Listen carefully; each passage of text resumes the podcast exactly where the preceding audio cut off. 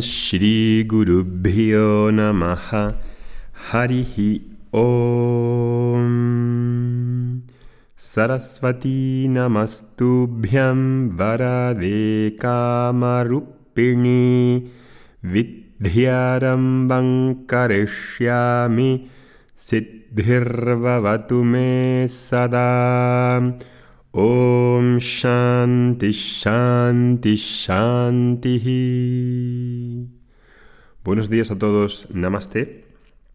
Después del comunicado anterior en el podcast del mensaje de Navidad, continuamos con ese resumen del capítulo 2 de la Bhagavad Gita que había empezado en el podcast anterior.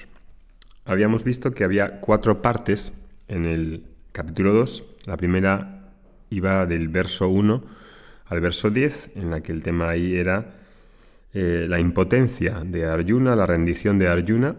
En el segundo, uno de los temas más importantes, que es Jnana Yoga, el autoconocimiento, del 11 al 38, del 39 al 53 trata sobre el yoga, sobre karma yoga, y del 54 al 72 trata del stita praknya, de la persona de firme sabiduría.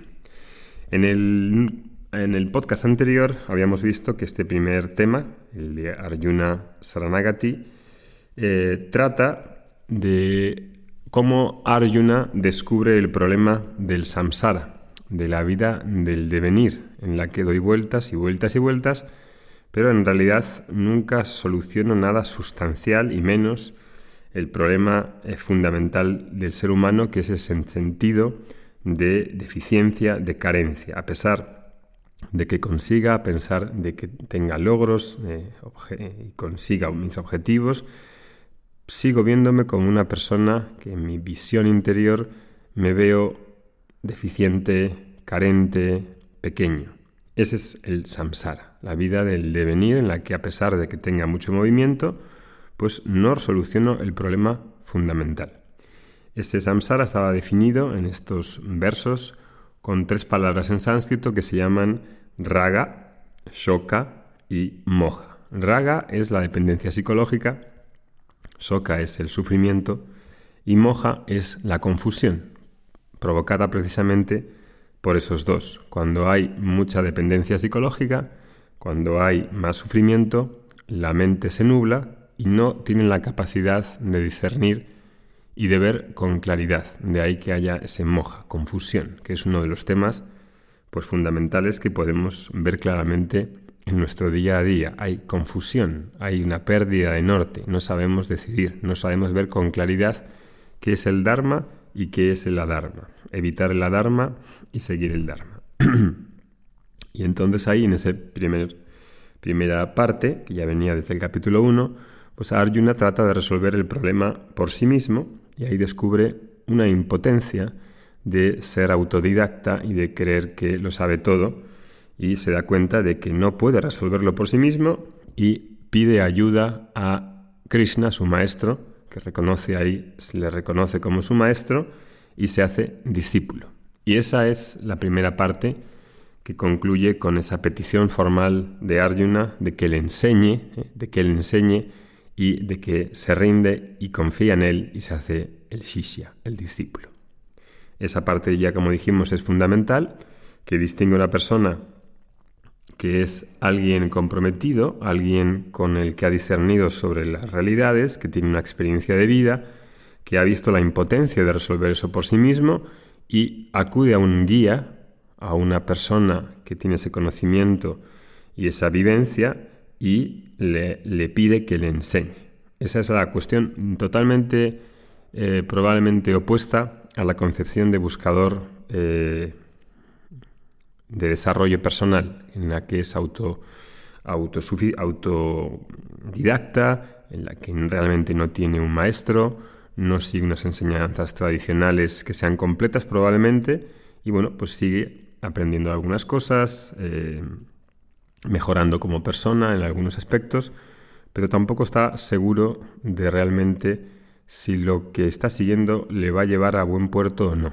Arjuna, al final de, este, de, la Bhagavad Gita, en el capítulo 18, está seguro de ese conocimiento que puede aplicar en su vida diaria y que al final la duda que tiene, que por la que empieza este, esta Bhagavad Gita es si va a pelear, si va a luchar en esa batalla o no, si se va a retirar, cuál es su deber moral y todo esto fijaros que no está en un contexto de, de ensimismamiento, de, em, de centrarse en uno mismo, no, estamos hablando de que realmente la decisión moral de, de decidir si va a luchar o no, tiene que ver con su deber, con su papel, con sus obligaciones, las de él y las del grupo al que pertenece y del clan al que pertenece. Está englobado dentro de una cuestión totalitaria que no solamente le afecta a sí mismo, sino a, todo su entorno.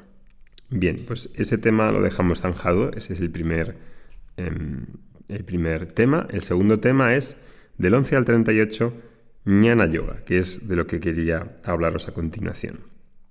Pues bien, en este tema, aquí el principal tema habla, como su nombre indica, de Jnana, que es conocimiento. Eh, el, capítulo 2 se llama Sankhya, que no tiene nada que ver con Sankhya, el, la interpretador mm, eh, famoso, eh, sino Sankhya tiene, es una palabra polisémica y Sankhya tiene que ver con el, significado de ñana, de conocimiento, también con sañasa.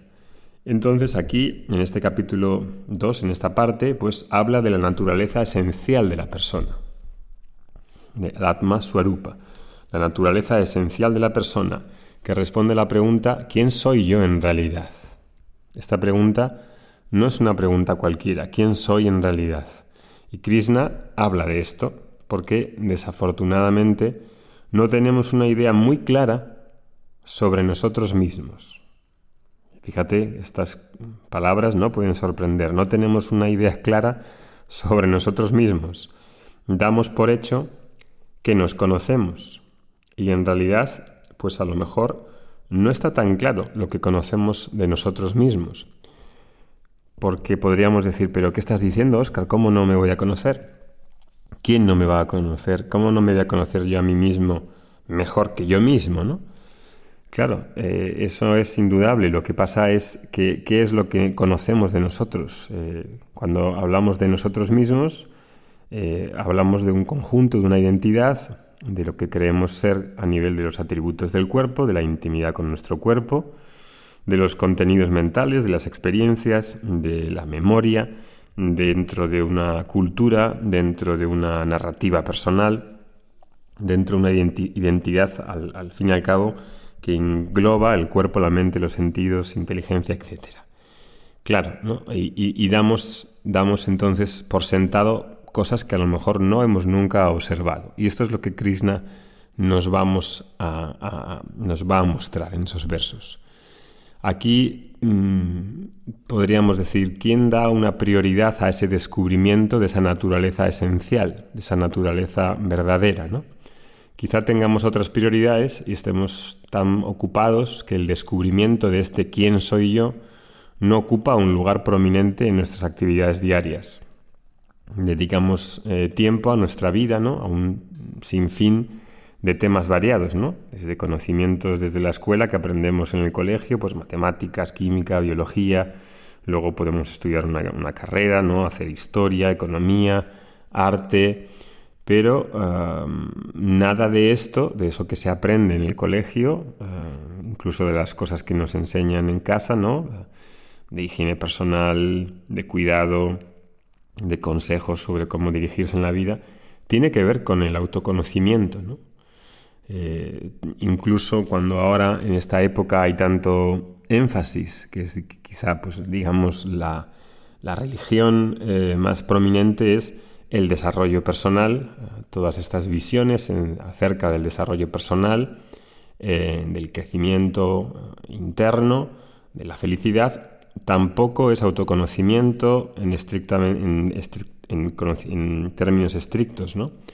Em, autoconocimiento que implique la verdad de uno mismo. Cuando Krishna va a hablar en estos versos no va a hablar de desarrollo personal, no va a hablar de crecimiento interno, va a hablar de autoconocimiento. Y toda esta literatura, ¿no? toda esta industria del desarrollo personal que trata muy diversos temas como la felicidad, la superación, la autenticidad, la autogestión emocional, la, la resiliencia, la prosperidad, cómo alcanzar la mejor versión de uno mismo, etc. Todo eso, incluida la psicología convencional, no tratan con el conocimiento esencial de uno mismo. Eso hace falta dejarlo muy claro para separar lo que es eh, conocimientos tradicionales como Vedanta, que son muy antiguos y tienen que ver con la ontología, tienen que ver con la verdad de uno mismo, y todo lo que sería un conocimiento empírico del yo psicológico que tiene que ver con la psicología y con todos estos movimientos modernos de psicología positiva, etcétera, etcétera. Todos los temas de desarrollo personal, de crecimiento interno, tienen que ver con la construcción de una narrativa de superación personal en base al conocimiento de lo que tengo o de lo que yo creo que soy ahora. Es decir, con mi identidad mm, que asumo en tanto que el conjunto de cuerpo, mente y sentidos. No sé si eso lo veis claramente y hace falta que lo explique en otro podcast. Ya sabéis que podéis eh, hacer comentarios en el, en el, grupo mm, de Facebook, donde pueden, se publican ahí los, también los, los podcasts. ¿no? Si tenéis alguna duda o alguna cuestión que queréis que resalte más, ahí podéis dejarla y eh, lo suelo leer y puedo, puedo hacer algo en el podcast en base a vuestras preguntas. Esta narrativa de superación reafirma mi identidad actual del conocimiento que tengo de lo que yo creo ser, sin mucha indagación sobre mí mismo, ¿no? Y quizá pues me motive a inspirar a ser mejor persona, a superarme dentro de una particular también forma de ver el mundo, ligada a unos presupuestos antropológicos, sociales, psicológicos, históricos, de cada momento y cada cultura. Y eh, el, conocimiento que se presenta aquí en estos versos es diferente, es diferente de ese constructo de la individualidad y del florecimiento de la personalidad. Esto es lo que quiero resaltar y que me gustaría que vieses, hoy. Creemos que sabemos quiénes somos y que estos paradigmas eh, de crecimiento personal engloban estas visiones ¿no? y, las terapias para mejorar este yo personal, este, esta mejor versión de mí mismo, pero esto, como decía, no tiene nada, nada que ver con el autoconocimiento que trata aquí Krishna. Krishna no habla de eso, del yo psicológico, de toda esa narrativa para hacer esa versión mejor de mí mismo. Eso, como decía, no es autoconocimiento. Krishna quiere eliminar esas dudas y que te conozcas en tu absoluta desnudez, desprovisto de toda esa narrativa, eh, ese constructo mental que se va haciendo de un yo cada vez más fuerte, más resistente, que se supera, que es más vital, que tiene más energía, que que se va, tienes así como digamos, va construyéndose a sí mismo, todo eso, uh, ese constructo personal, no es a lo que está hablando aquí Krishna. Y en esos versos mm, de, de, del 11 al 38 presenta un remedio definitivo al problema del devenir, al problema del samsara.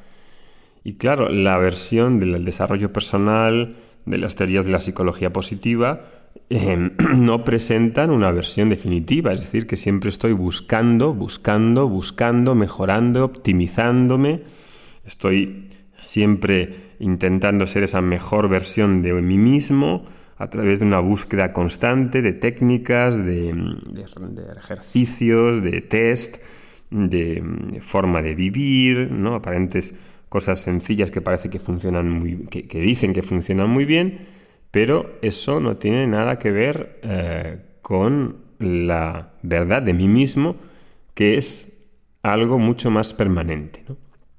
Este devenir, eh, que, no es de carácter, este devenir del samsara, eh, no tiene que ver con esta versión mejor de mí mismo, porque esta versión de mí mismo eh, es siempre superable, siempre mejorable, siempre perfectible. Y eso hace que si es siempre perfectible, eso pues es, en realidad es frágil, es impermanente. Todas esas visiones del crecimiento personal, en donde la idea de esa búsqueda de felicidad es que siempre me estoy mejorando, ¿no? Es como siempre necesitase más. Tiene que ver también con una especie de relación con el neoliberalismo y con, con, las ideas de mercado, es decir, que siempre tengo que consumir algún tipo de producto de esta industria de la felicidad. Esa idea de búsqueda de felicidad es siempre incompleta, perfectible, siempre hay un horizonte que nunca alcanzo, que nunca está ahí, que siempre es insuficiente, siempre puedo hacer algo para mejorarme, para superarme, para ser más resiliente. Y eso, en definitiva, mm, puede que me deje medio insatisfecho y decepcionado porque al fin de cuentas hablan de un yo, de una construcción de una persona, pues finita, sujeta al tiempo y el espacio, lógicamente, y por tanto limitado. Y limitado implica incompleto, defectuoso y nunca suficiente. Esa es la realidad. Krishna habla justamente de una persona que ama ser que no es eso, que no es ese yo perfectible, ese constructo, esa narrativa de superación. Habla de un ser que amas ser y que eres tú y que no se fabrica, ni es un producto, ni es una construcción, ni es algo que evoluciona. Por lo tanto, está hablando de algo a lo que no estamos acostumbrados a escuchar desde la escuela, ni a los padres, ni nuestras eh, instituciones eh, de enseñanza. Es algo que no tiene que ver con eso. y eso hace falta decirlo claramente porque Krishna, que no vive en este contexto actual, pues si, si estuviese aquí, probablemente haría una diferenciación entre qué hacen estas otras, visiones y de, qué está hablando él en esos versos. ¿no? Aquí lo que, lo que presenta precisamente es un ser completo, verdadero, eterno, y ese es el tema de los versos que presenta eh, de una forma muy sintética y que irá desarrollando en otros capítulos. ¿no? Y dedicar el tiempo, dedicar, eh, tener una disponibilidad para explorar esos versos, es un rasgo característico de un buscador que como Arjuna ha visto las limitaciones de ser autodidacta, de creer que ya lo sabe todo y de, por concluir, una serie de temas sobre la verdad de uno mismo. Om Shanti Shanti Shanti Om